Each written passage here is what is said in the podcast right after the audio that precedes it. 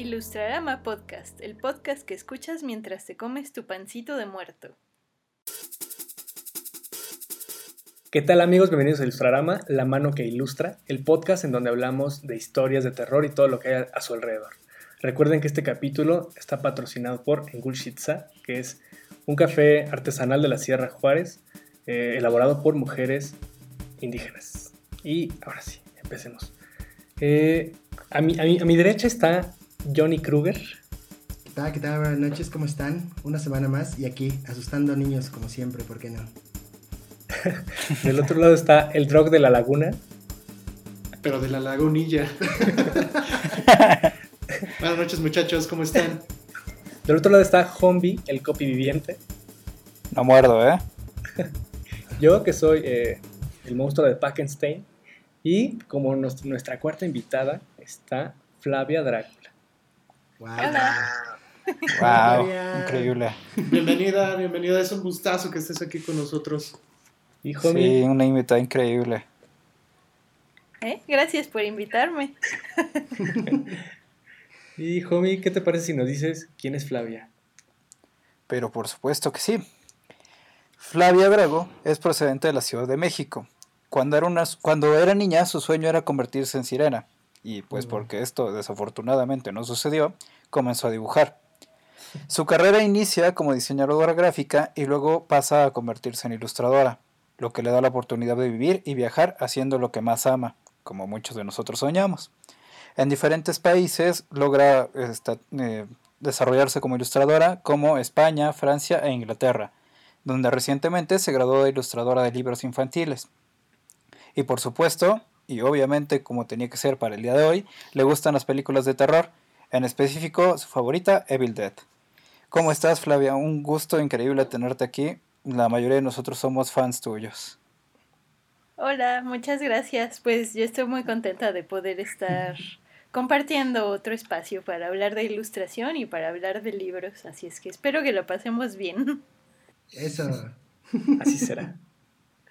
y bueno, pues como en cada capítulo, lo primero será pues, nuestras recomendaciones, eh, seguido de eh, la ilustradora de la semana. Y como tercero, pues eh, el tema que es profesionalización de la ilustración y cómo se pasa de dibujar en tu cuaderno a publicar tu propio libro. Wow. Y luego, pues como es el especial de terror, pues forzosamente tenemos que hablar de pues terror, ¿no? quédense, quédense para ver cómo, porque no sabemos todavía bien, pero ahí está. Entonces, eh, Homie, ¿qué te parece si nos das tu recomendación? Buenísimo. Eh, yo traigo una película que se llama Hereditary, que la verdad es que si no la han visto no entiendo por qué, dónde viven, no sé si están en una burbuja y más estando en cuarentena, pero es una gran película de terror sobre todo y me gusta mucho por el hilo, hilo conector que tiene y todo el desenlace de la historia. Normalmente y Hollywood nos tiene acostumbrados de pronto a este tipo de terror como de scare jumps o un poco gore y todo, que empieza a mezclar ya más géneros que, si bien no es terror propio, tampoco tienen una historia en sí. Lo que me gusta de Hereditary y sobre todo de todas las historias que tiene el estudio A24, es un gran estudio, síganlo en todas sus redes y en todos lados, es que tiene una historia muy profunda que te va desmenuzando poco a poco y los últimos minutos de la película son los que son realmente terror. Si bien la mayoría es tensión en cuanto a el punto medular, al final cierra con un, pues sí, con esta historia y con este final que te deja temblando prácticamente. Es una gran película de terror, sobre todo para esta época, y por favor, de verdad, háganse un favor y veanla. Sí, sí, que es una, es una joya. Yo la vi justo hace poco y... ¡Uy! Y bueno, ¿qué, qué te Yo parece? vivo en una burbuja y no la he visto. Sí, Sí, es es una que- maravillosa. ¿Y tú qué nos traes, Jones? Ah, muy bien. Pues eh, lo que les traigo la, e- esta noche de terror es este, una historia que, híjole, la verdad eh, sí cala ¿no? E- en los huesos. En el sentido de eh, cómo eh, generan una. cómo esta película genera una narrativa. Este, de pronto en la que te preguntas eh, si las cosas que estás viendo son reales o no. Y esta película se llama El Cuarto Contacto. Eh, de hecho, es una película en la que actúa Mila Jovovich. Y pues no se trata eh, realmente de, fantasmas, ¿no? O igual tampoco el género es como, este, o sea, que te, que te haga saltar de pronto, sino más bien eh, es, una historia que conlleva esta parte del terror psicológico, en donde, es que no les quiero contar algunas cosas porque eh, se las voy a spoilear, pero se puede decir que está basada en hechos reales, ¿no? Y te hace dudar hasta el último momento si eso en lo que tú crees, que crees que es Dios, de verdad es o es algo mucho más siniestro. Entonces, eh, no les quiero contar más, pero sí les puedo contar como anécdota que cuando la terminé, cuando terminé de ver esta película, eran las 11 de la noche, estaba en mi habitación y de verdad tuve que dejar que la, televisión se apagara sola porque no podía creer lo que estaba, lo que estaba sintiendo. Entonces, échenle, un ojo. Otro tipo de terror, este, que creo que aunque es este comercial, les puede gustar mucho. Bien, entonces, cuarto contacto.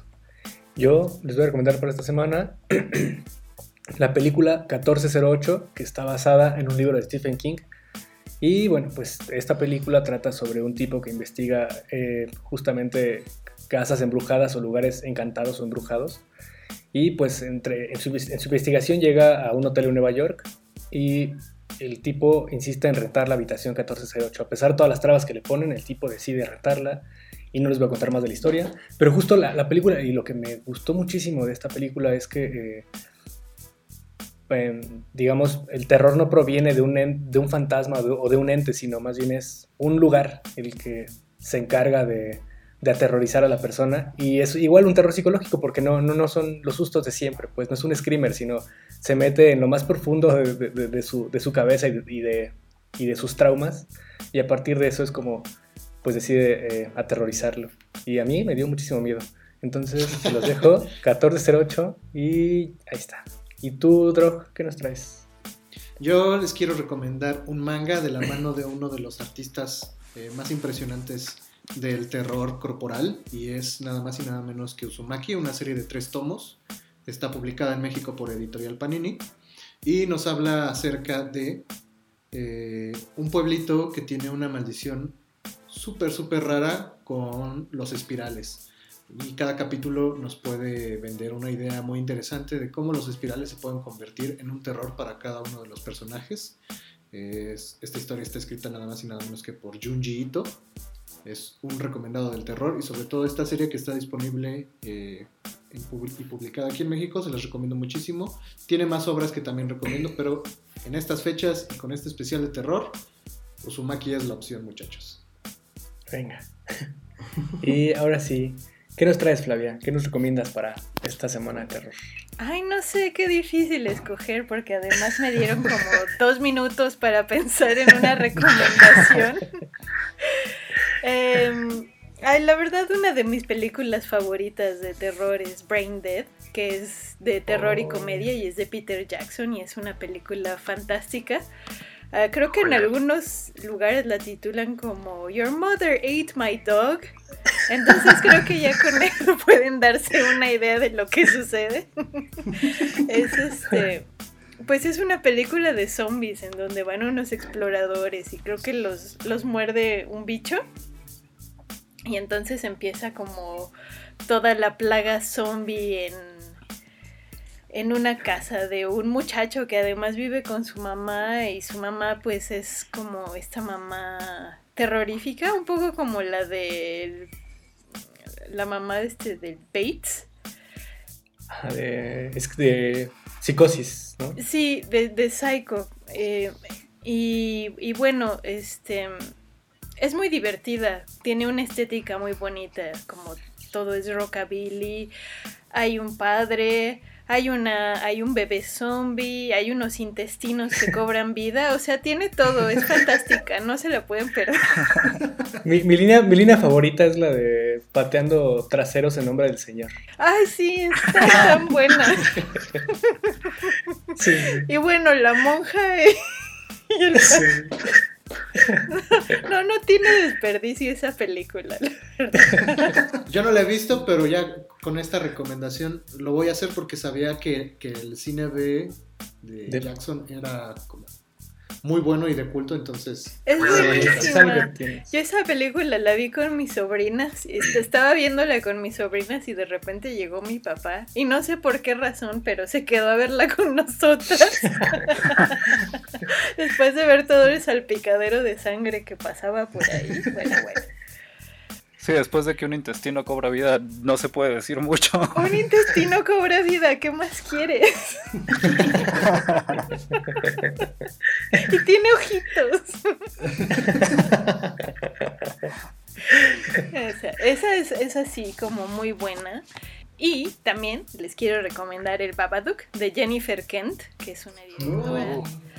Eh, esta película creo que me, me, me gustó mucho porque uno, la vi sola. no, ¿Cómo crees? en mi casa cuando la vi y de repente ya tenía muchísimo miedo y le escribo a un amigo, ayúdame. Y mi amigo dice, ¿qué te pasa? Y yo, estoy muy asustada. Y me dice, ¿qué tienes? ¿Estás bien? Y yo, estoy viendo una película sola. Así de, ay, para eso me escribe. Pero bueno, lo que me gusta de esta película es que pues justo juega con esta parte de, de no saber si lo que está pasando está ocurriendo en la mente de los... Es, es una película de una mamá y un hijo, y el papá se muere y de repente reciben como este... encuentran este libro terrorífico, ¿no? Que además tiene unas ilustraciones fantásticas, ¿no? Y entonces empiezan a pasar cosas súper raras en la casa, pero no sabes si la mamá está loca o si realmente hay como una presencia maligna y además todo es todo ocurre a raíz de, de encontrarse un libro ilustrado, ¿no? Me parece fantástica y aparte está dirigida por una mujer, ¿no? Entonces recomiendo la paleta de colores preciosa, todo está muy bien cuidado y bueno. Además el Babadook es un icono gay. Por alguna razón, no sé si lo vieron. Eso no lo ¿cómo sabía. Yo tampoco. Sí, es que alguna vez este Netflix recomendó como, ya ve que tiene recomendaciones LGBTI y por Ah. alguna razón recomendó el Babadook. Entonces ahora también es un es un icono. No estoy seguro si, si, si eso tiene relación con que alguna vez vi ilustraciones de un shipeo con otro monstruo, pero no estoy seguro si era el nuevo It. Si era el nuevo Pennywise eh, eh, teniendo una relación con, con Babadook. Ah, no. Buscaré, Yo- yo buscaré esos eso- artes. Eso fue post Babadook, orgullo gay. Entonces, no sé, me- se me hace muy chistoso. De hecho, se volvió así como viral y todo. Qué loco. Wow. Googleen memes o este Pride y va a aparecer. Sí, sí. De, de pronto debe ser como bien curioso ver este, esta, esta imagen de esta ilustración del Babadook con una bandera gay de fondo, ¿no? O sea, como este contraste de color. Debe ser algo como bastante bizarro. No sé, la magia del internet. Y pues ahí están las recomendaciones de la semana. Creo que, creo que, creo que les fue bien, ¿no? Tenemos, tienen ahí de dónde escoger. Exacto, tienen mucho que ver, Sí. mucho que leer, ¿no? Si no pueden dormir Exacto. tanto dulce que comieron, pues miren, nútranse Ahí con hay estas bastante. recomendaciones. Y pues ahora sí, vamos con la ilustradora de la semana.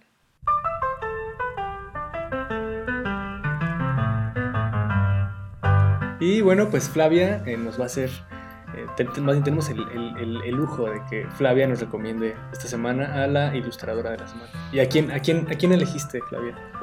Bueno, pues me gustaría mucho recomendarles el trabajo de dos chicas.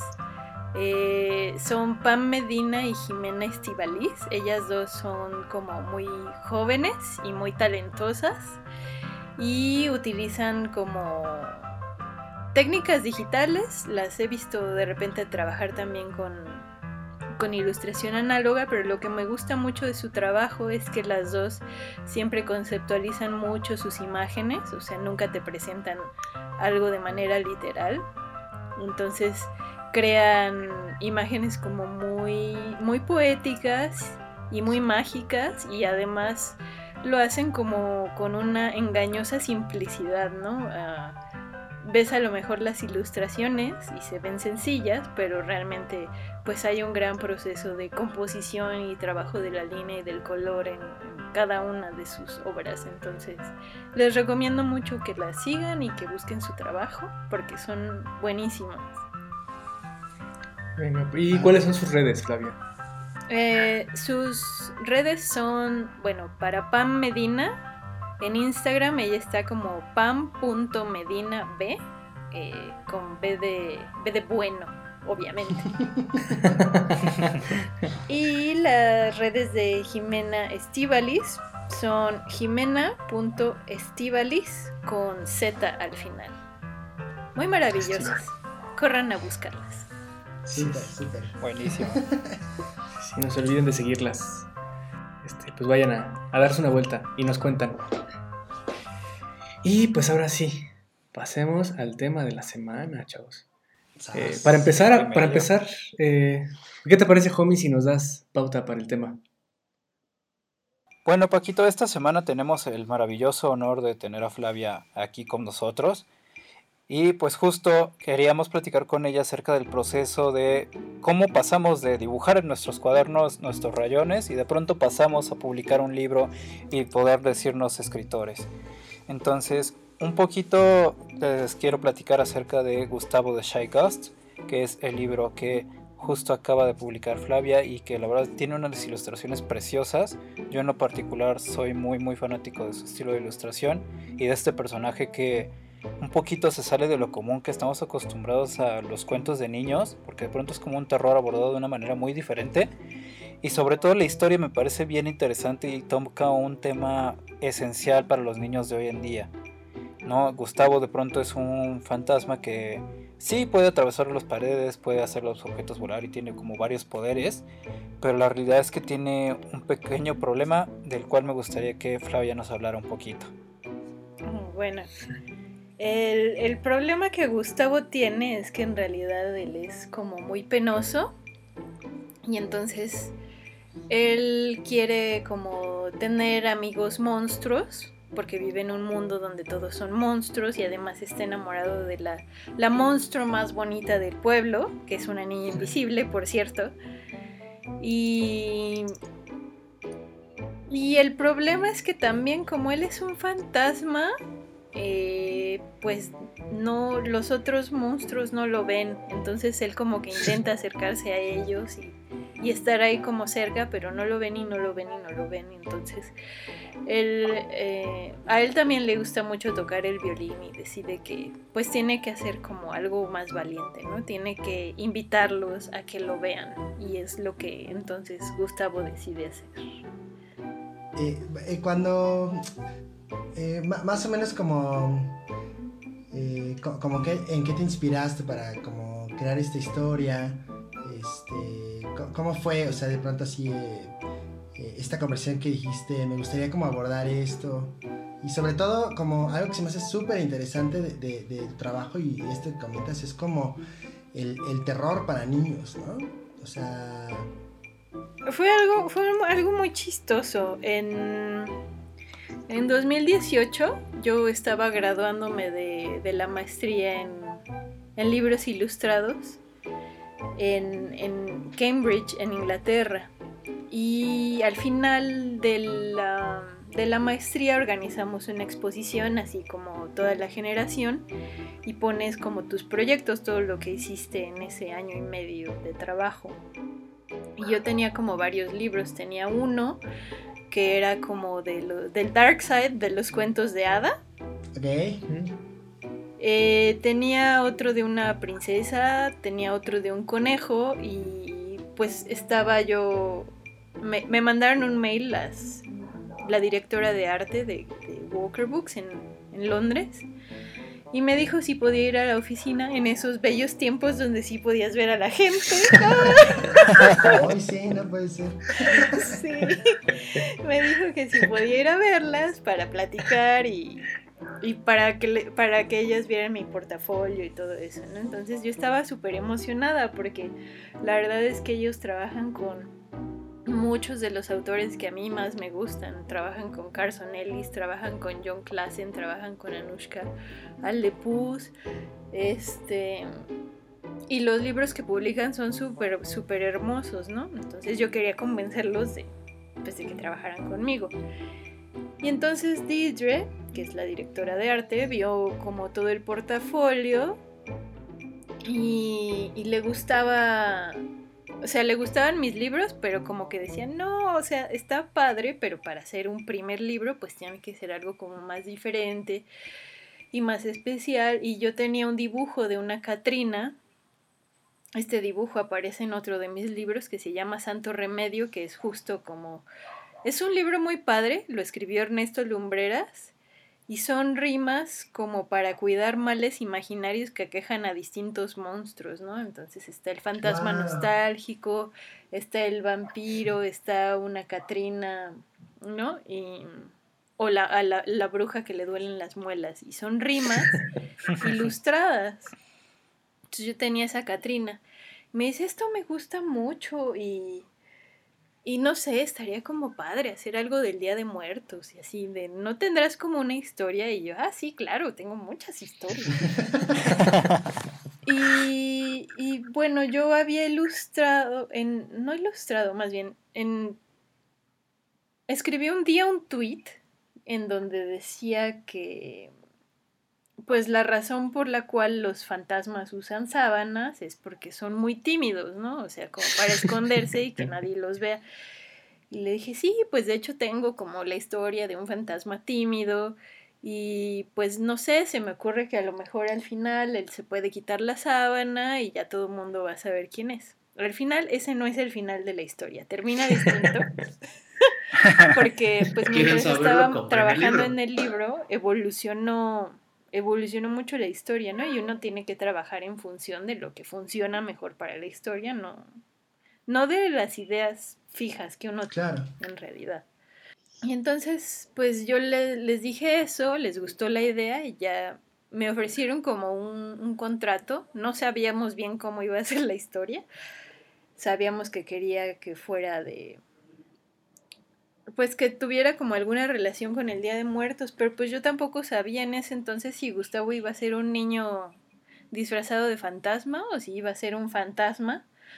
Pero conforme fui dibujando descubrí que pues si Gustavo era un, un fantasma así de verdad, pues podía hacer todas estas cosas divertidas, ¿no? Como atravesar paredes y hacer objetos volar por la habitación como un buen poltergeist. Este, o brillar en la oscuridad y, pensé que a lo mejor eso me podía servir para la historia y además esto podía permitirme que sus amiguitos fueran como monstruos, otro tipo de monstruos, el monstruo de la laguna, este, hay un Frankenstein, hay una novia de Frankenstein, hay Catrinas, hay calaveritas y todo como que la parte del Día de Muertos y de y del Halloween convive felizmente porque pues yo también crecí con las dos fiestas. Me gusta mucho el Halloween y me gusta mucho el Día de Muertos y nunca fue en mi mente nunca fueron enemigos, ¿no? Como que cada uno era algo distinto y tiene un valor distinto, pero pues por eso viven viven juntas en mi libro, ¿no? y bueno, así fue como como pues salió la idea. Claro. Wow. A mí me parece muy interesante, por ejemplo, esto de, las dos fiestas, porque eh, alguna vez John y yo lo platicábamos, no sé si fue hace rato, pero que ya para la mayoría de los niños es muy normal eh, esta combinación de las dos fiestas. Ya es algo que se celebra este, muy común. Y ya es algo que los niños perciben como normal, ¿no? O sea, un día es Halloween y al día siguiente es claro, o sea, Día de Muertos. Pones tu ofrenda mientras te vas a pedir eh, calabrita. Ajá. Disfrazado. Sí, como que hay gente a la que no le gusta el Halloween porque, pues, ay, es gringo y así. Ajá. Pues no sé, a mí sí me gusta. sí, claro, y además tiene, su encanto. crecí con eso y crecí viendo un montón de películas de terror, entonces el terror que también viene de otras partes, pues siempre ha sido muy importante para mí. Claro, y, y eso se me hace muy interesante, o sea, eh, ¿cómo, o sea, ¿cómo llegas a esta parte en donde dices que, o sea, que el terror puede ser también para niños o cómo lo transformas en algo que un niño pueda entender sin necesidad de espantarlo, de, de asustarlo, pues. Es- lo, lo curioso como del terror para niños es que en cuanto tú dices terror para niños, la gente se escandaliza y lo ve así como de, oh, no, prohibido, imposible, porque Sí, claro. justo la finalidad del terror es pues aterrorizar, ¿no? Si no te asusta o si no provoca alguna reacción escandalosa en ti, no es terror. Pero ah, como que hay algunos libros mm, que sí te dejan como con esa duda de de que pasó algo, algo un poco terrible al final. Bueno, eh, desde mi perspectiva, eh, creo que hay distintas formas en las que un ilustrador como autor puede abordar el terror. Em, esto como que todavía es una teoría, lo voy a investigar, lo voy a investigar próximamente en un doctorado que se especializará justo en el terror, enfocado a los niños. Y bueno, una de mis. Una de las posibilidades que planteo es que en realidad el terror no se, no se dice de manera directa. Por ejemplo, hay un. Hay un libro muy maravilloso que se llama Good Little Wolf de Nadia Shirin, en donde está como la, es la historia de un lobo pequeño que quiere. que, que dice que que es muy bueno y que no se come a las abuelitas y no se come a los cerditos y no se come a, a las personas en general. Y entonces este lobito pequeño un día se encuentra con un lobo grande y el lobo grande lo ve así como con sospecha y le dice, hueles al lobo y te ves como un lobo, pero no eres un lobo porque eres bueno. Y entonces el lobito pequeño le di- dice así como todas las razones por las cuales es como muy bueno ser un lobo bueno. Y el lobo malo dice, ah, ok, está bien. Voy a volverme un lobo bueno como tú. Y entonces la autora solo con, con, con imagen, o sea, la última imagen del libro, eh, tú ves que están ellos platicando en una mesa y en la última imagen se ve solo al lobo grande y está así como con la panza gorda y ya no ves ni a la abuelita, ni al lobito, ni a los cochinitos, ni a nadie. Y además hay un pedacito de pastel. Y entonces el, el- el diálogo dice, bueno, me voy a volver un lobo bueno. Giras la página, ves la imagen y dice, desde mañana. Eh, entonces, bueno, uno como adulto interpreta que obviamente el lobote se come a todos los demás personajes, ¿no? La, la, el, y pues es un poco choqueante. Yo me descubrí leyéndole este libro a mi sobrina de cuatro años y a ella le dio mucha risa. Dice, claro, se comió el pastel. ¡Ah, ja, ja! Sí, bebé, se comió el pastel. Entonces, bueno, esa es como una forma muy sutil de abordar el terror. Hay otra forma en la cual, pues, los autores hacen como referencia y parodia de, de muchas películas de terror. Tenemos Mr. Black. Ay. Tenemos, por ejemplo, este libro. Yo sé que nadie lo ve, pero se llama Mr. Black. y es de Miguel Pan, bueno, ilustrado por Miguel Pan y está escrito por Catalina González Vilar. Y es muy bonito porque pues es justo la parodia de un vampiro que debe ser muy malo, pero él ama el color rosa, ¿no? Entonces esa sería otra forma de abordar el terror. Mm, Y pues también está la forma aristotélica de la catarsis, ¿no? Donde tú enfrentas el terror para, para deshacerte de tus miedos. Y además tenemos la forma aristotélica del terror en donde tú enfrentas el terror como para deshacerte de tus miedos, como en este maravilloso libro que se llama Los intrusos de Alfredo Cáceres, en donde un niño tiene pesadillas toda la noche y pues tiene que enfrentarse a ellas. Claro. Y pues hay como varios, hay muchos libros siguiendo estas como tres líneas.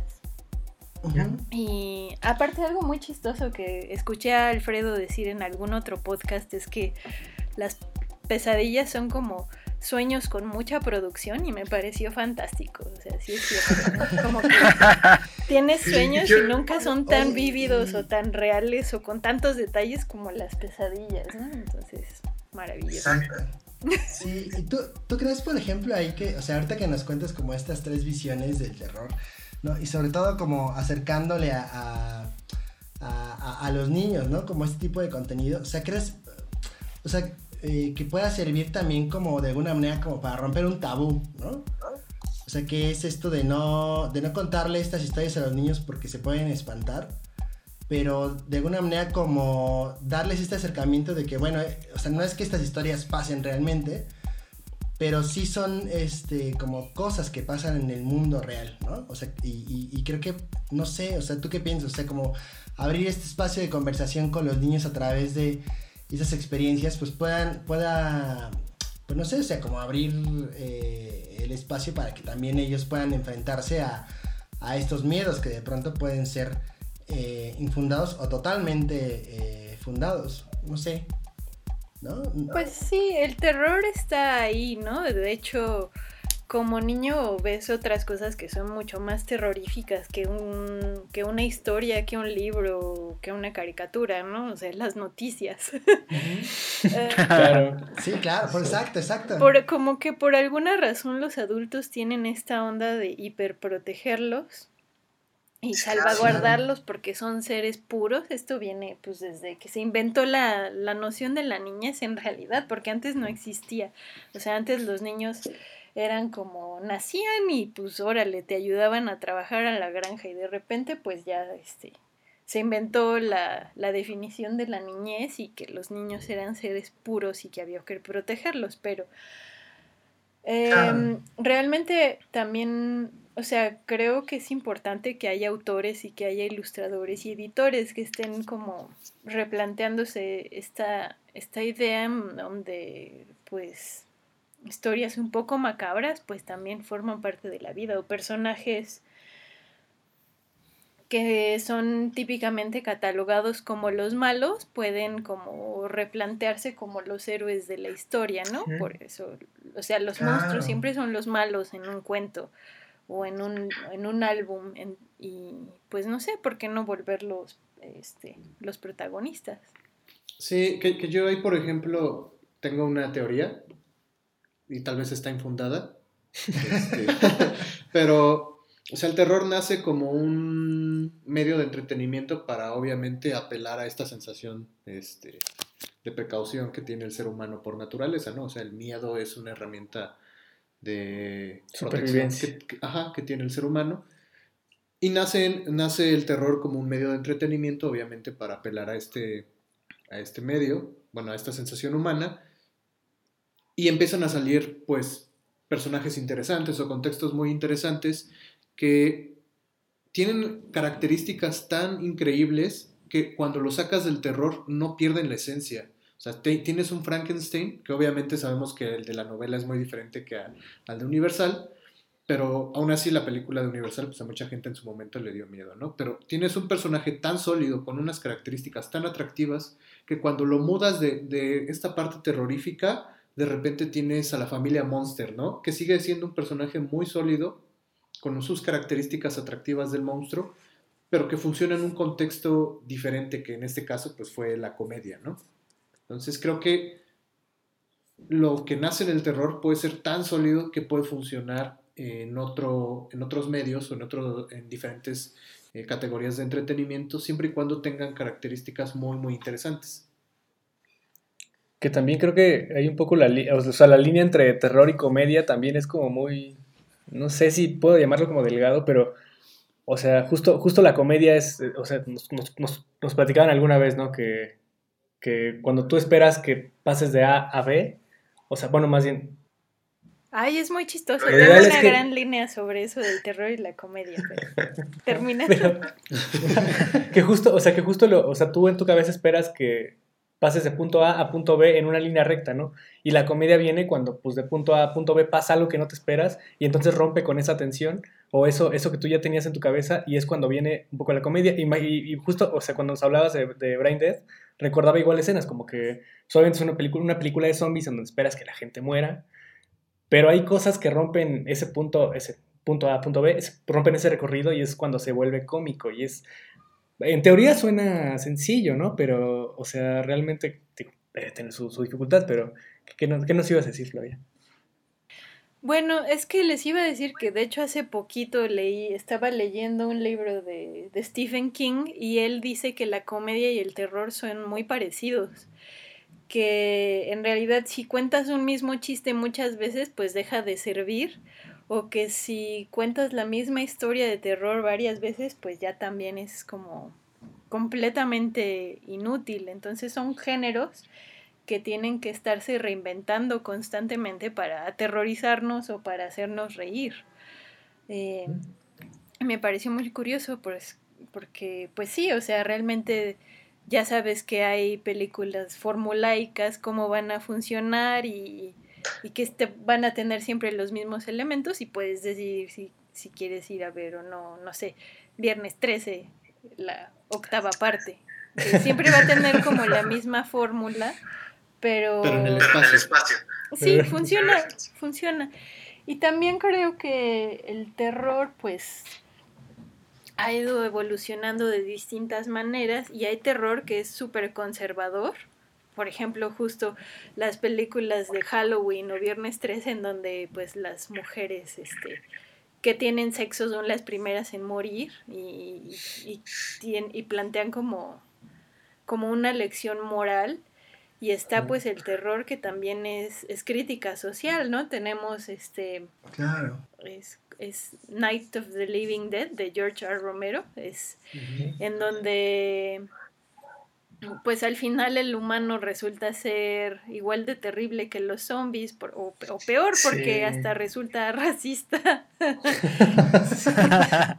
Entonces, pues también está el terror que funciona como, como crítica social y eh, es, es, es bastante, es, es, muy interesante ver cómo el terror ha ido evolucionando dependiendo de, de, las, de las circunstancias sociales. Por ejemplo, el terror durante la época victoriana se enfocaba muchísimo a, a como la venganza del país colonizado, ¿no? Entonces está la isla del doctor Moreau, en donde pues los monstruos de la isla cobran vida, o está Drácula, ¿no? Que viene de otro país y regresa a Inglaterra como pues a cobrar venganza. Em, y pues se habla mucho también de que em, después del 11 de septiembre empezó a haber un montón de películas de zombies porque se empezó a ver a pues a los terroristas como, como zombies, ¿no? Que no tienen miedo a morir y que no tienen miedo a destruirse a sí mismos si importa, ¿no? Entonces por eso también hubo como un revival en, en los 2000 de este género. Entonces como que va muy, muy de la mano con los acontecimientos que están pasando también. Muy interesante. Ah, sí, no sé Muy extraño, pero muy interesante. Que ahí, por ejemplo. Que justo sí. Dale, dale, Paquita. No, vas tú, Bueno. Que ahí, por ejemplo, me llama mucho la atención porque justo el podcast anterior que, o el tema anterior que tocamos en el podcast fue cómo la redacción puede ayudar muchísimo a un ilustrador, ¿no? Que de pronto hablábamos de cómo sus experiencias pueden ayudarle a crear estos personajes o estas historias a nivel gráfico. Entonces, ahí mi pregunta es, de pronto, ¿cómo o qué experiencias le mezclaste a ti, a Gustavo, para que fuera una historia que se siente tan cálida de pronto y tan cercana a nosotros con el Día de Muertos y con los mismos monstruos? Pues la, la experiencia viene de la vida real.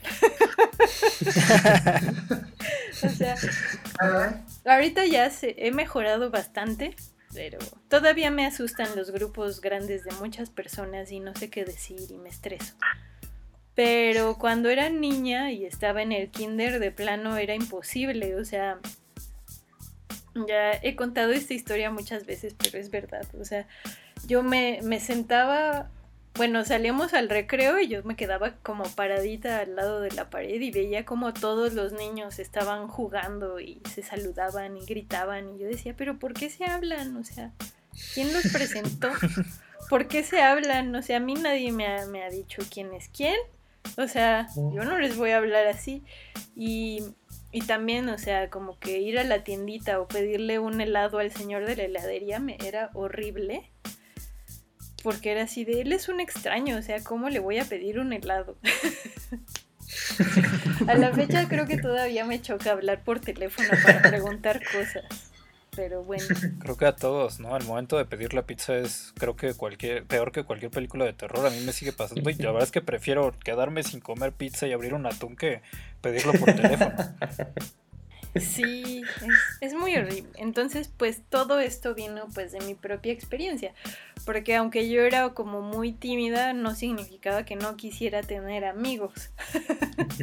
Simplemente no sabía cómo acercarme a los otros niños.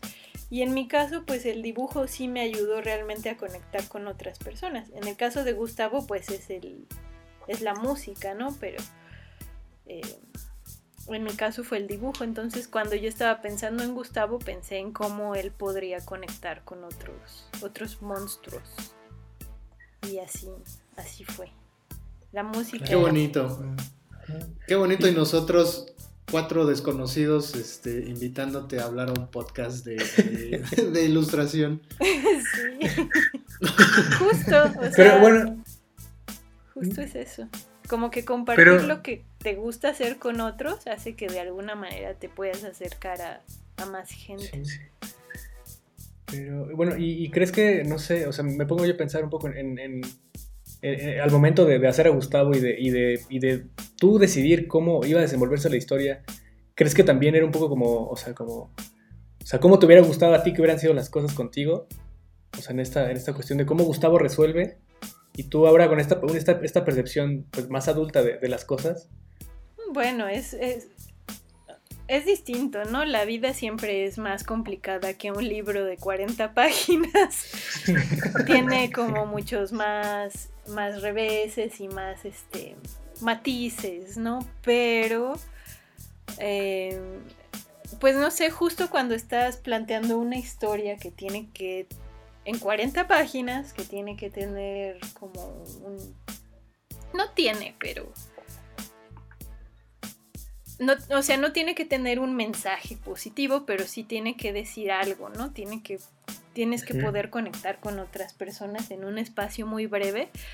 Tienes que elegir como lo que sea más representativo o más fácil de entender como para poder dar, como para poder comunicar tu, tu historia.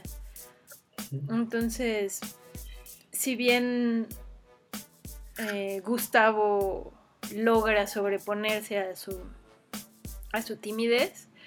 Eh, como que en las ilustraciones también, bueno, mi, mi, objetivo es como dar a entender que él sigue siendo un poco tímido, porque hay una parte en donde dice que no habla mucho y lo vemos así sentado y como un poco este, asustado de todavía convivir con otros, pero conforme más los va conociendo, pues ya es se va volviendo más amigable, ¿no? Que creo que es lo que pasa, bueno, en mi, en mi experiencia es lo que pasa cuando hago amigos. Sí, sí, Ahora, yo, yo, quisiera saber, ya, ya sabemos obviamente por la, la introducción que tuvimos que eres fanática de las películas de terror, pero ¿tienes historias de terror? ¿Tienes algún suceso eh, espeluznante que nos quieras compartir. Digo, tampoco no, no, es necesario que nos lo compartas si está muy macabro, pero ¿tienes alguna experiencia paranormal? Pues no, no sé si paranormal, pero por ejemplo, una vez me pasó que estaba dormida boca arriba y de repente, ya sabes, que te da como la parálisis del sueño. Eh, yo lo, primero que me pasó fue que empecé a escuchar así como un zumbido horrible, como, como cuando ponen un micrófono al lado de una bocina y se escucha así el... Ajá, sí, sí, sí. Así, pero en, en mi cabeza, muy fuerte, ¿no? Entonces empecé a escuchar eso y luego no me podía mover y luego no podía abrir los ojos. Y medio de repente pude abrir los ojos y vi como una figura así como muy bizarra, como, como un poco parecido a los aliens de, de la película de Alien. Ya saben, sin ojos, como una cabeza con sus dientitos así. Y entonces me empezó a hablar con una voz bastante extraña y metálica y, y ronca. Y era un demonio y me dijo su nombre.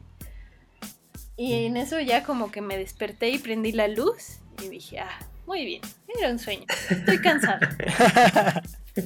Me volví a quedar como entre dormida y volví a escuchar el zumbido y dije, ah, maldita sea. ya vete, por favor, quiero dormir. Ajá, volví, ¿Qué más volví a prender la luz. Y dije, ok, otra vez un sueño. Y me volví a dormir y otra vez empezó. Y así de, ah. Y bueno, ya este, lo que hice fue dormirme con la luz prendida. Y sí funcionó. Se le tenía miedo a la luz. Todavía el día siguiente como que me acordaba del nombre del demonio este. Y dije, lo voy a escribir. Y luego dije, no, mejor no. sí, capaz que era, era lo que él quería que hicieras. En las películas sabemos que no es buena idea Sí. invocar al demonio. Exacto. Es sí, darle no la llave, la, es, es da- es darle la llave a, a la puerta de esta realidad. Entonces, no, qué bueno que. Exacto. Sí, como en Hellraiser, no toques la cajita, no digas Sí. el nombre del novio, no bajes al sótano, no te quedes solo. No. Exacto. Me, me Y guárdate en casa en medio de una pandemia. Exacto. Sí. Sí, no manches, ¿no? O sea, ahora ya no puedes salir de tu casa, ¿no? O sea, antes No, pues, te ibas. Ni él, o sea, y si él viene tampoco va a poder salir, entonces. Ya vuelves a tu roomie al fantasma, ya, Sí, ya son. No, o sea, me encanta porque estamos hablando de demonios y, y entidades así, este, macabras que pueden, este, traspasar mundos, dimensiones, ¿no? Paredes, ¿no? Pero, este, lo que sí no pueden hacer nunca, y eso es como para un meme, es, este, luchar contra la luz eléctrica y la sábana, ¿no? Exacto. O sea, si, si te ocultas debajo de la sábana, digo, sí, si te ocultas debajo de tu sábana, santo remedio, así me lo imagino, así como... Ah, "Ah, la, no". la única película en la que eso no pasa es en esa de The Grudge. Ah, Ah. sí. Ah, sí, sí. Ay, Ah, no, no, qué, qué terror esa escena, así, el, el niño ahí en las, entre las sábanas, no, me, me dio terror semanas. Y creo que en esa misma película hay una escena donde el chico desaparece desde su sudadera, ¿no? Trae puesta la capucha y salen las manos de la parte trasera de la capucha Ah, no manches, y lo sí. jalan hacia la parte interior de la, de la prenda. ¿Qué ¿Y tu sudadero? sudadera? ¿Qué sudadero traía? Pero de las sábanas sí, fue espantoso. Oigan, ¿y ustedes tienen, tienen alguna otra anécdota así como para, para echarle carnita al asador? Sí, fíjate, fíjate que aprovechando que ahorita Flavia dijo acerca de la parálisis de sueño, yo siempre, te- todas mis experiencias paranormales han sido gracias a la parálisis de sueño y de hecho eh, es muy bueno porque me hace pensar que tal vez esté mal de la cabeza y no sea una cuestión paranormal. Y Paquito sabe porque alguna vez en su departamento me dio como cinco veces en toda la noche parálisis de sueño y fue horrible. La señora del espejo. Sí, Sí, la señora del espejo. Pero recientemente tuve una experiencia muy, muy horrible. De hecho, hasta me, me- me da como escalofrío. Estaba durmiendo, estaba durmiendo de ladito, obviamente. Y se- sentí una mano sobre mi cabeza. Y en cuanto sentí la mano, me dio la parálisis de sueño.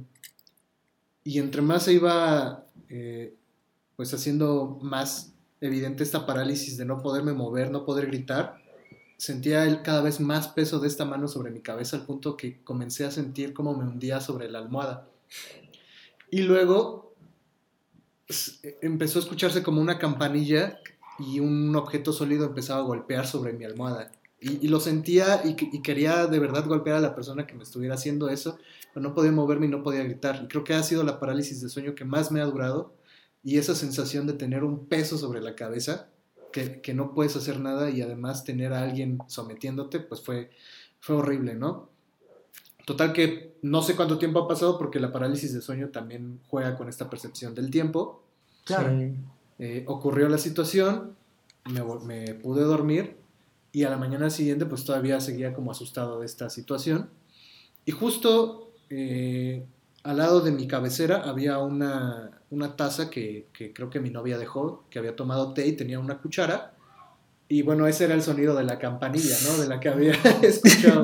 Entonces en mi, ¡Hala! cabe- en mi cabeza la imagen es que este ente tomó la, la, la, la taza y le empezó a golpear contra mi almohada. Se hizo un té de manzanilla, güey. Le Para que la te relajes, grosero.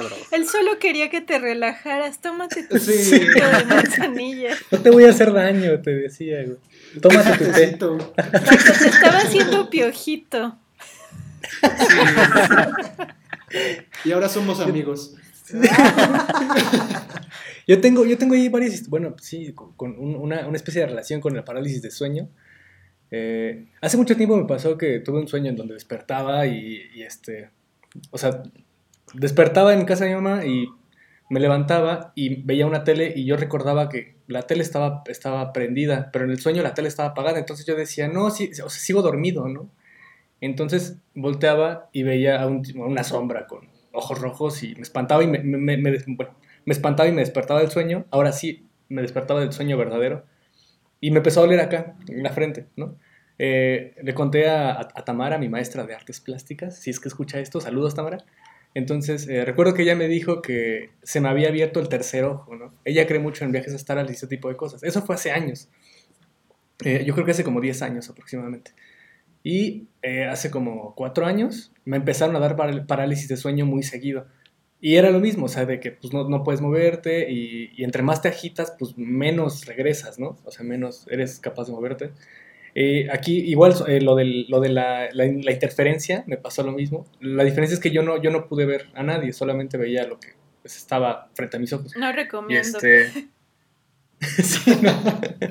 Y este, el punto es que le. Ah, bueno, y, y no solamente eso, sino que sentía que tenía dos brazos derechos y dos brazos izquierdos y dos piernas derechas, dos piernas izquierdas, dos de todo, pues, ¿no? Y sentí cómo se despegaban, o sea, como que empezaban a, a irse. Y me espantaba, mus- ma- bueno, me espantaba mucho más todo eso. Hasta que le conté a Tamara, la, profesora que me dijo del tercer ojo. Y me dijo que era el inicio de un, de un viaje astral, que la parálisis de sueño es realmente eso. Y me enseñó cómo provocármelo. Así que estuve algunos meses, estuve varios meses provocándome yo la parálisis de sueño, intentando como escapar de mi cuerpo, pero jamás pude, o sea, realmente jamás podía, y mientras más sentía que me despegaba, más me agitaba, y yo pensaba que me iba a morir de algo, entonces me iba a dar mucha pena que en mi, que en mi tumba dijera, se murió por provocarse la parálisis de sueño. Se quedó Que se en le el subió el viaje muerto. astral. Sí, Sí. Como esa película de Insidious. Ay, pero- ¿No la vieron?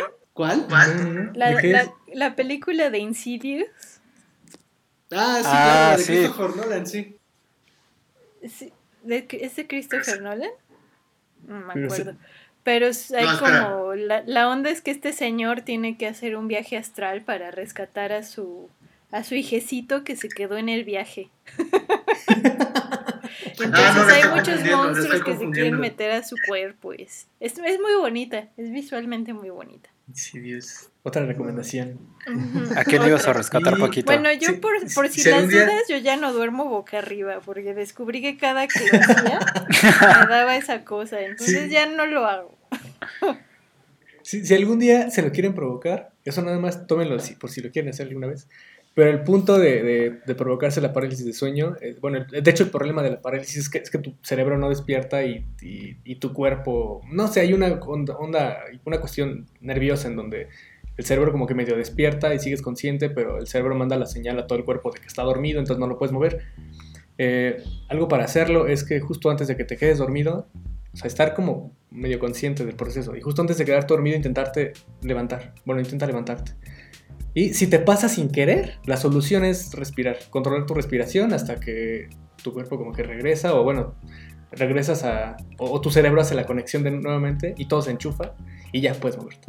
Pero porque justo te da miedo y empiezas a respirar muchísimo y no sabes qué está pasando y es cuando se acelera todo y pues es muy complicado para el cerebro, supongo, como conectarse otra vez. Ujú. Claro. Pero ahí está. Cerebro así de, ah, ya me está quedando. Y güey". duerman boca arriba. Sí. ¿Y tú, este- Johnson, homie? En posición de ¿Alguna faraón. historia? Este. no, pues em, yo tengo. Bueno, Paquito, eh, Drog, Homie no se la sabe. eh, Flavia sería un placer poderte contar mis historias de terror, pero la verdad es que no, o sea, son historias de tres horas, entonces te propongo que cuando se levante esto de la, la pandemia. ¿Eh? ¿Es de una ex o un ex? ¿La historia de terror? No, no, no, no, no, no, no, no. no, no. Es una historia que vale mucho la pena, la verdad. Sí. Es una gran sí. historia, pero sí es. Pero más allá. Ay, yo quiero saber. Sí, pero oh, eh, eh, ahora que se levante la pandemia este, y podamos este, tener aquí una, una sesión con cafecito o cerveza, lo que ustedes quieran, te, te la cuento porque sí es sí. tres horas. Oh, wow. todo, Sí, todo lo único que puedo- ¿no? Lo único que puedo decir es que la amenaza era de otro planeta. Wow. ¿Qué? Sí, está. Sal- Sí, salió de un libro de Lovecraft. John peleó contra Cthulhu. Esa es la, esa es la, la anécdota. Ojalá, ojalá. No, bueno, la historia que les traigo el día de hoy es mucho más corta y de hecho este, la, la recordé el día de ayer porque estábamos platicando ahí de unas historias. Y bueno, este, esto es, esto es una historia real. Eh, no digo eh, que, que las suyas no lo sea. este, no, no es cierto. No, este, y bueno, yo hace más o menos unos 10, 12 años estuve viviendo en Laredo, Tamaulipas. Eh, larga historia, ¿no? Yo creo que más, yo creo que unos 15 años. Este, estuve viviendo un par de años ahí. Este, y entonces, cosa curiosa, en Laredo, eh, bueno, Nuevo Laredo, que es de este lado, este, la gente pues tiende como a, tiende como a celebrar cosas de Estados Unidos. Entonces, de hecho, eh, no sé por qué, estábamos celebrando Día de Acción de Gracias, ¿no? En México. Este, pero bueno, allá la gente este, hace eso y le llama Guinness a las salchichas, no sé por qué. Y celebran 5 de Este, mayo, ¿no? Ajá, sí, es muy extraño, muy, muy, muy extraño. Este, y rompamos piñatas, así. Este, bueno, si me están saludando alguien de la- Nuevo Laredo, Tamaulipas, sabe a qué me refiero. Saludos, allá donde las llantas rechinan. Este, el asunto es que, eh, bueno, eh, estaba en la, terminando la preparatoria. Este, y de pronto, bueno, eh, para Día Acción de Gracias, pues se nos ocurrió como ir a un asilo y pues llevar comida y llevar como algunos regalitos, este, y pues es pasar toda la tarde con ellos, ¿no? Entonces dicho y hecho, este, compramos tamales, este, hicimos atole, este, llevamos como algunos, algunas cosillas como para, para estas personas.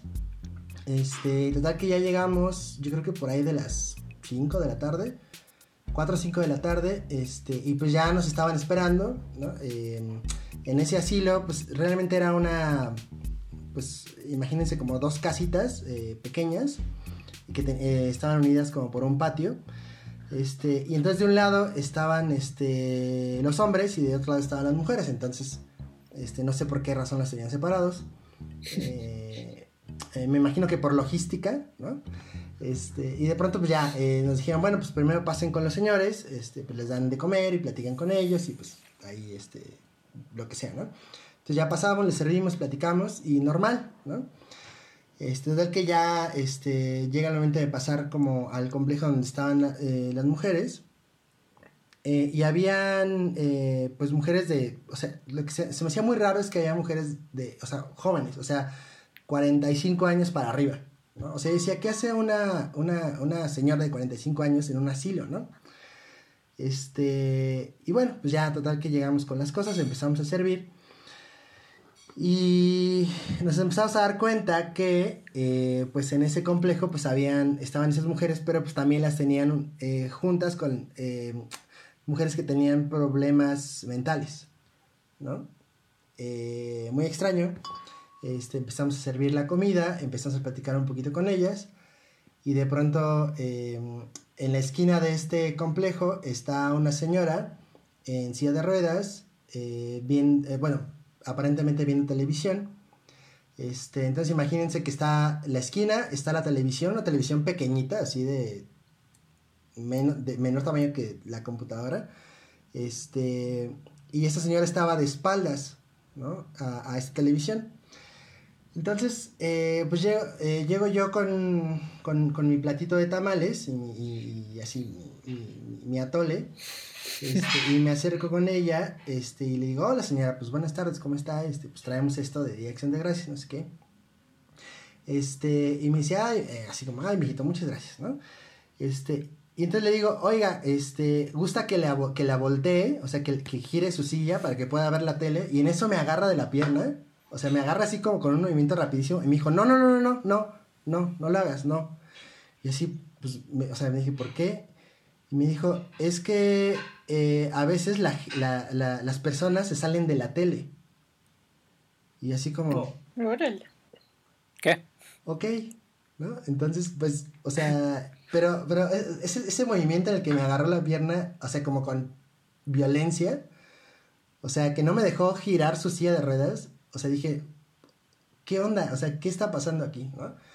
Este, pues la verdad, o sea, lo único que hice fue como decirle, bueno, pues, este, pues, eh, disfrute su comida y hasta luego. Sí, me fui y la señora seguía eh, clavada en la televisión, pero únicamente escuchándolo y así como encorvada, eh, pues sí, pues tapándose de- del frío, ¿no? Eh, muy extraño, muy extraño. Sí, era como más o menos por estas fechas, noviembre, diciembre, en donde la temperatura baja drásticamente. Este, y sí. Eso. Wow. Uy. No ¿Y sé si fue muy bueno o fue muy mala. ¿Por qué? So- so- solo espero que hayan sido verdes y de rajas y algunos de dulce. Sí, sí, sí. ¿Los tamales? De tamales? Sí, ¿no? los tamales de dulce no. No, imagínate tamal de dulce con tremendo susto, o sea, ya tendría diabetes. O sea, ¿Y tú, homie, tienes alguna historia así como escabrosa? Simón. Sí, justo, eh, bueno, antes vivíamos mi familia y yo en un departamento, pero desde hace como 10 años nos mudamos, no, un poquito más, como 12, 13 años nos mudamos a la casa en la que vivimos. Eh, desde que nos mudamos, mi mamá solía decir cuando estaba embarazada de mi hermanita que ella solía ver una, un niño o una niña en el patio de atrás, que solo se quedaba como volteando a ver las paredes de espaldas. Muy normal, o sea, hasta ahí mi mamá lo decía muy normal, no entiendo cómo nunca nos dijo eso y así como de, ah, pues veo un fantasma de un niño en el patio. o sea, yo, yo no entiendo por qué nunca nos dijo, ¿no? Pero, eh, pues hasta ahí, ¿no? Y de pronto, cuando yo tenía siete años, deben saber que el pequeño Miguel no le tenía miedo a la oscuridad, entonces, pues él bajaba, mi, mi casa dos pisos, eh, yo bajaba a tomar agua con todas las luces apagadas. La realidad es que es muy oscura la parte de abajo. Entonces yo bajaba normal, ni siquiera prendía las luces, me servía agua y todo. Varios sustos les di a mis papás por eso. Pero por ende, yo cuando iba al baño, pues tampoco prendía la luz. ¿Por qué? Pues porque ya sabía dónde estaban las cosas. Sí, y eh, entonces justo yo de niño voy al baño, muy tranquilo, estoy haciendo mis cosas. Y de pronto siento que alguien me toca aquí en el hombro durísimo. Y me espanto de una forma monumental. Y entonces se- se- siento como alguien se me acerca al- a, la, a la oreja y me dice, por favor grita mamá. En ese momento yo me puse helado como no tienen ni idea, o sea, he- helado, no, ni siquiera me podía mover. Y pues, consecuencia, le hice caso, ¿por qué no? Y grité mamá. Eh, yo creo que mis papás no me creyeron en ese momento, o sea, porque, vamos, ni siquiera yo lo, lo veía posible. Ujú. Y pues de pronto hasta la fecha, que de pronto como que se escuchan cosillas o mueven cosas o de pronto no encontramos objetos en la casa o, o hubo una vez que yo estaba acostado en mi cama normal y de pronto escuché cómo bajaban las escaleras y pues volteé a ver y no había nadie y cosas así, pero pues la verdad es que ya creo que ya nos llevamos bien y ya al menos ya no me ha susurrado nada al oído. Ya se apaga el gas. Homie, homie, pide una pizza, pide una pizza, homie. Ay, pues, yo les cuento una, una ya rapidísimo. Eh, creo que ha sido la que más me ha espantado. Hace, hace años mi hermano y yo tomamos la mala decisión de dormir en el mismo cuarto y tener como un cuarto de entretenimiento.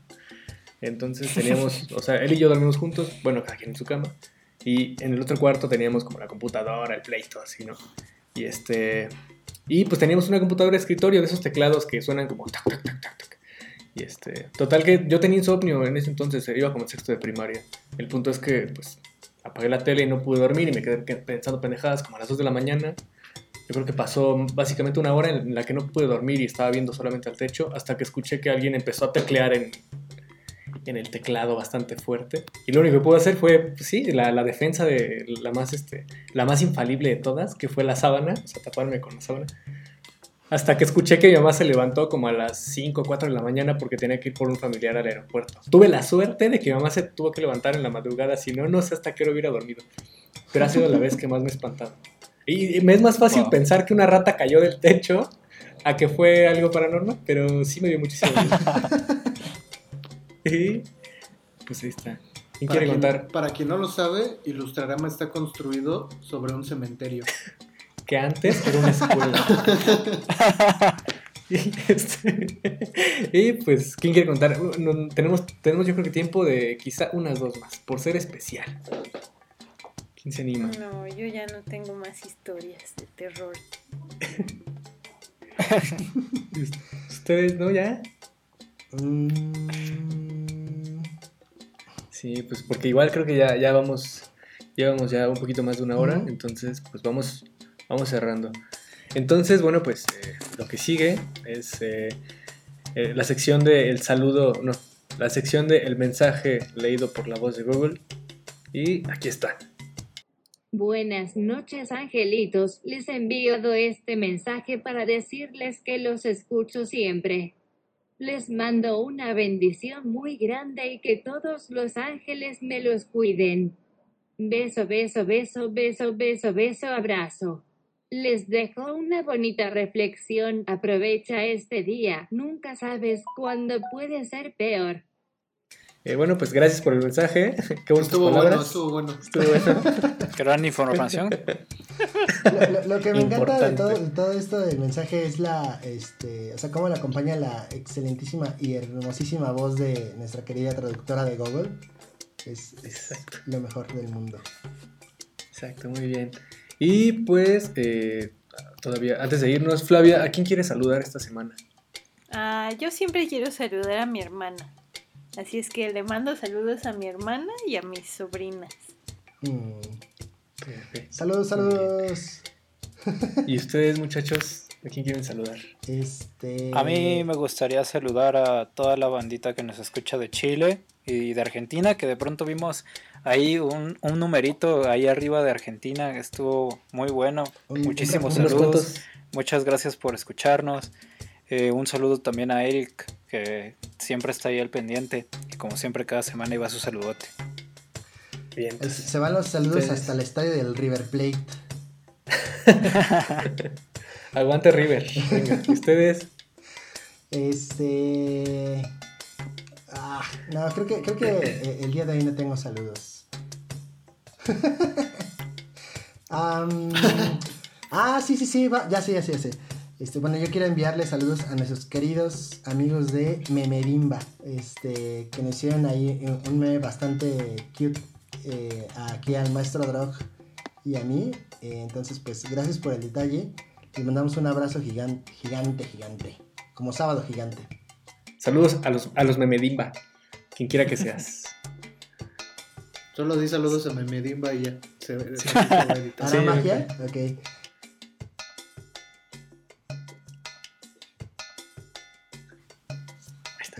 Está. bien. Y pues ya. Este. Pues antes de irnos, eh, Flavia, muchísimas gracias por, por, por este, regalarnos un poquito de tu tiempo. La verdad es que estuvo muy, muy interesante y creo que da para invitarte eh, una, una segunda vez y hablar, eh, enfocarnos ya muchísimo más en cine de terror quizá, porque No, bueno, tampoco Creo- soy experta. Ni nosotros, pero. Pero miren, en cuatro años que ya haya terminado mi doctorado, me, me avisan y hablamos de, de terror otra vez. Va, súper, súper. Sí, pues mucho éxito en, en- en este nuevo camino que emprendes. Este, pues, qué chido poder tener eh, el espacio y digo y la plataforma para pues, poder conversar contigo y conocerte. Y pues esta es tu casa. Eh, cuando quieras, eh, pues aquí estamos. Y pues de verdad gracias, gracias por tu tiempo. Y Que a todos los que nos escuchan, como ya lo pudimos decir, por favor denle un ojo y compren por favor el libro de Gustavo de Shy Ghost de Flavia. Vale muchísimo la pena, las ilustraciones están preciosas, es una gran historia Y si no son libros para, si no son mucho de libros para niños, deberían serlo. Y si no, regálenselo a un primo, a un sobrino o un hermanito suyo, porque la verdad es que vale muchísimo la pena. A su niño interno. Exacto. Exacto. Ah, claro. Y- Y, si son ilustradores eh, y quieren aprender más, pues siempre podemos contar con el curso de doméstica que tiene Flavia, ¿verdad? Ah, muchas gracias por el comercial. Y, De por sí ya soy y spam. antes, antes de irnos, eh, ¿cuáles son tus redes, Flavia? Para que quien no te conoce te busque. Ah, en Twitter estoy como arroba diafla. Y en Instagram estoy como Flavia-Zdrago. Y pues las redes de Ilustrarama, pues como arroba Ilustrarama en Facebook o Instagram. Y las mías como Paco Seoku, las tuyas, homie, Arroba no soy chilito. Drog Droxa la sube en Instagram. Ujú. y tu Jones. Juan.viveros. En Instagram. Pues ya. Entonces, pues eso es todo. ¿Con qué canción te quieres despedir, Drog? Me quería aprender la de los monstruos, pero no me la aprendí, muchachos. Se las debo. No podrán escuchar mi hermosa voz el día de hoy, pero ya se las repondré la siguiente semana. La, la de los monstruos es como esta canción de entre rockabilly y rock and roll, ¿no?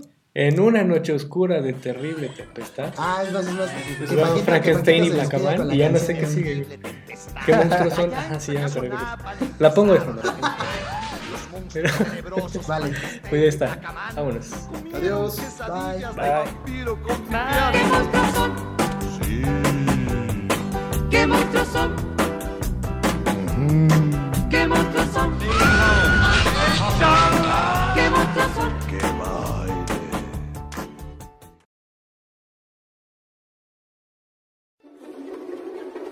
Y nuestra Vamos a